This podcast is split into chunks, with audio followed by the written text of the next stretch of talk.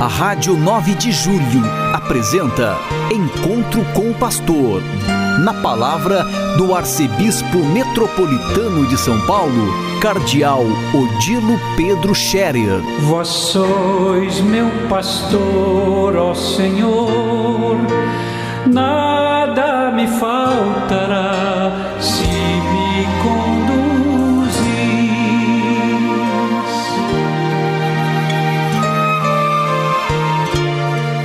Queridos ouvintes da Rádio 9 de Julho, saudação e bênção a todos vocês neste dia 17 de maio. Hoje é uma quarta-feira. Nós continuamos a viver o tempo pascal, mas estamos nos preparando para celebrar o final do tempo pascal. Domingo que vem celebramos a ascensão de Jesus ao céu. É o mistério da glorificação de Jesus, esta realidade grande e bonita que significa duas coisas. Primeiro, Jesus volta para o Pai como Filho de Deus, na glória do Pai que ele deixou quando veio a este mundo para assumir a nossa humanidade e se revestir da nossa carne, da nossa pobreza.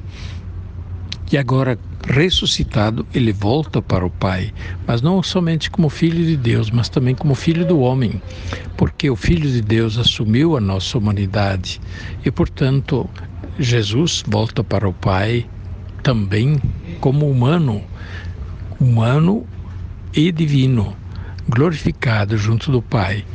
Isso é uma bela e grande notícia, não só para Jesus, mas para todos nós. Para Jesus, é a glorificação, sim, do Salvador, que obediente ao Pai veio ao mundo para se fazer solidário, irmão da humanidade e para nos redimir, levar a boa nova da salvação a todos. E voltando para o Pai, leva consigo de alguma maneira já a humanidade inteira, porque a sua carne é nossa carne, a sua humanidade é nossa humanidade. A nossa humanidade é a humanidade de Jesus. A nossa carne, nossa condição humana é a condição humana de Jesus. Por isso, podemos dizer que com Jesus, de alguma forma, todos nós já subimos ao céu também. Só nos resta, neste mundo, continuar com Jesus, caminhar com Jesus, não nos afastar dele, porque desta forma estaremos com ele também um dia na glória do Pai. Foi o que ele de muitas formas nos recomendou, que não nos separemos dele, que permaneçamos unidos a ele, que eh, estejamos num só amor com ele, com o Pai e isso são expressões muito fortes que indicam exatamente isso. Ele nos reuniu em si e nos representa diante do Pai, nos leva diante do Pai. Agora, só não iremos para junto do Pai se nós nos separamos de Jesus, se nós resolvermos não reconhecer o Salvador, não acolher o Salvador, mas ele veio para salvar a todos, para envolver a todos de graça e salvação e da misericórdia do Pai. A ascensão de Jesus ao céu já é nossa vitória. Assim vai cantar a liturgia. A ascensão de Jesus nos enche de esperança, abre um horizonte de esperança diante de nós. E por isso a nossa vida neste mundo é iluminada por essa esperança e a certeza de que lá onde já chegou a cabeça do corpo, chegaremos também nós que somos membros do corpo. São Paulo que usa esta imagem bonita, dizendo que a igreja é como um grande corpo e Jesus é a cabeça do corpo, nós somos membros desse corpo. E a cabeça já está no céu. O corpo e os membros, todos um dia querem reunir-se à cabeça e a cabeça está interessada e atraindo constantemente o corpo e os membros a si para se reunirem e formarem na plenitude do céu o corpo glorificado de Cristo com seus membros, que é a igreja no triunfo do céu da eternidade. Permaneçamos, pois, unidos a Cristo, caminhemos com Ele, perseveremos na fé, na esperança, na caridade e realizemos neste mundo o caminho que Ele nos indicou para nós chegarmos aonde Ele chegou. Hoje nós lemos da primeira leitura os Atos dos Apóstolos, capítulo 17, versículos 15 em diante, lemos eh, como São Paulo chegou até Atenas. Atenas, na Grécia, grande capital da cultura, da filosofia, da poesia, etc.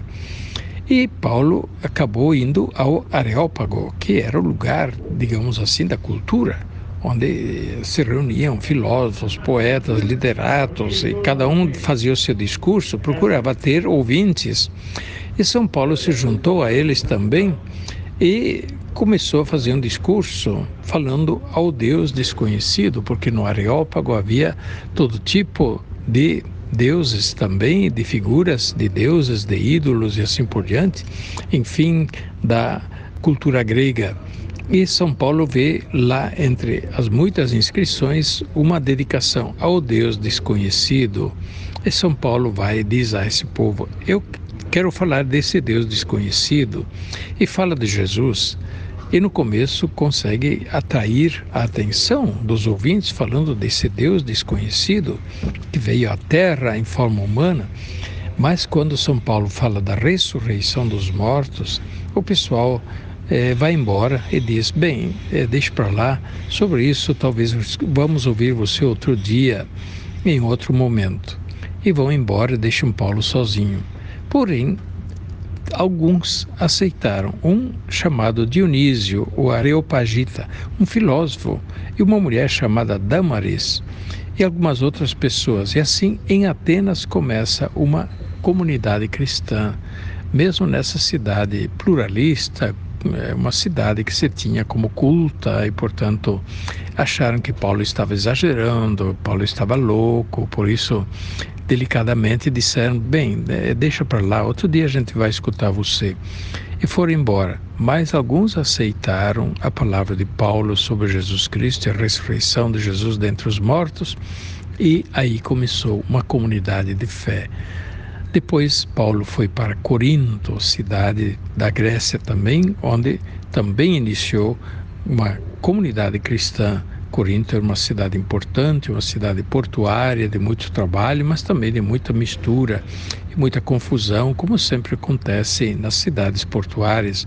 E ali Paulo conseguiu também formar uma bela comunidade cristã, para a qual nós conhecemos duas cartas que São Paulo escreve aos Coríntios, primeira e segunda aos Coríntios.